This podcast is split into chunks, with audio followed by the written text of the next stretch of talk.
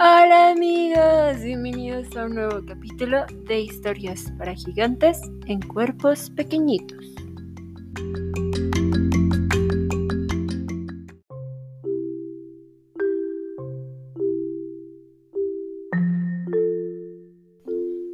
El día de hoy nos vamos a salir de las historias poco conocidas y les traigo un clásico en los clásicos nada más y nada menos que el cuento de Navidad de Charles Dickens.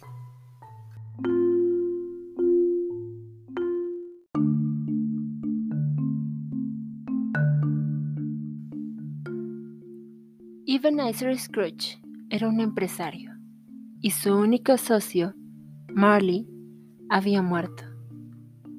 Scrooge era una persona mayor y sin amigos. Él vivía en su mundo, nada le agradaba, y menos la Navidad. Decía que eran tonterías. Tenía una rutina donde hacía lo mismo todos los días. Caminar por el mismo lugar sin que nadie se parara a saludarlo. Era víspera de Navidad.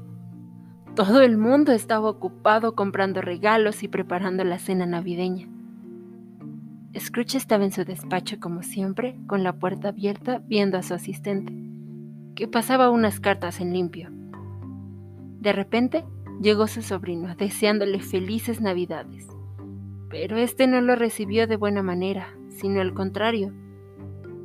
Su sobrino le invitó a pasar la noche de Navidad con ellos, pero él lo despreció diciendo que esas eran tonterías.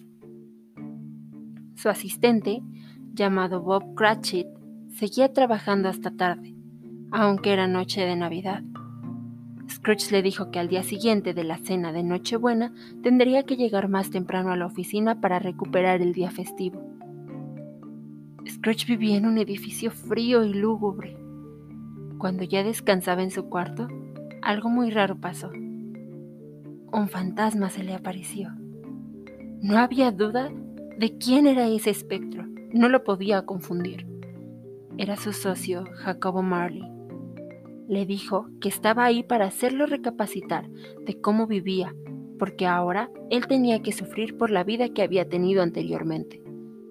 Le dijo que en las siguientes noches llegarían a su casa tres espíritus a visitarlo.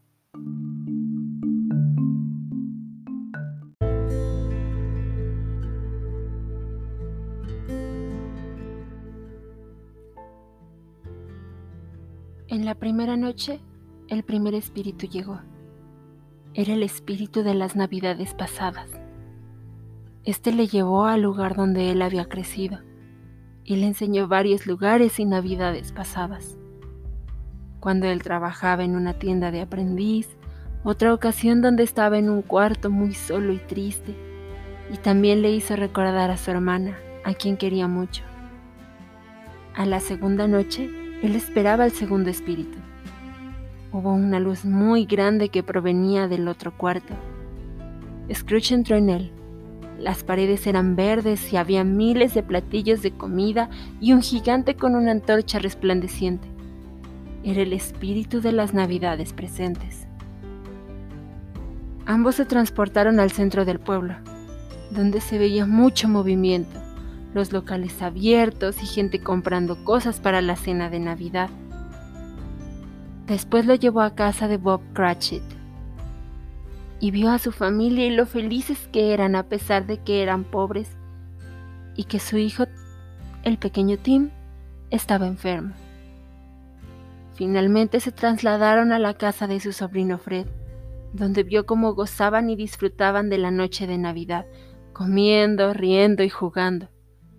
Después de eso, regresó a su cuarto.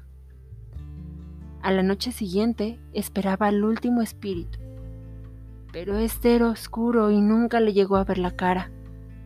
Era el espíritu de las navidades futuras, quien le mostró que en las calles la gente hablaba de alguien que se había muerto.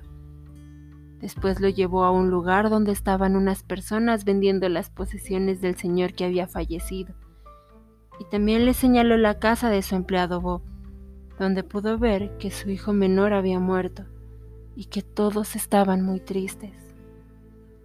Por último, lo llevó a ver el cadáver de ese hombre que estaba en su cama tapado con una sábana. Y al final le descubrió quién era el señor que había muerto.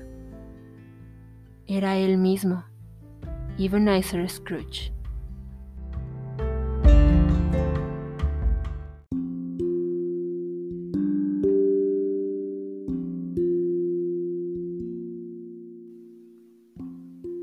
Cuando él despertó, se dio cuenta de que todo había sido un sueño y que ese era el día de Navidad.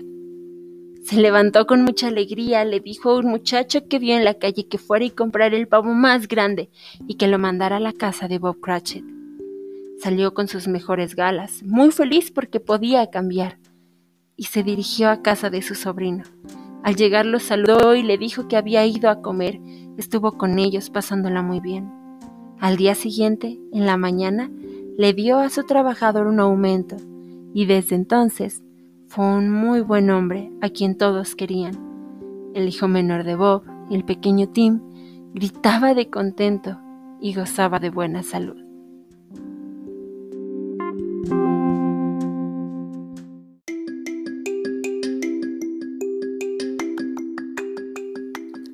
Espero que les haya gustado muchísimo este clásico de Navidad. Nos vemos en el próximo capítulo. Bye.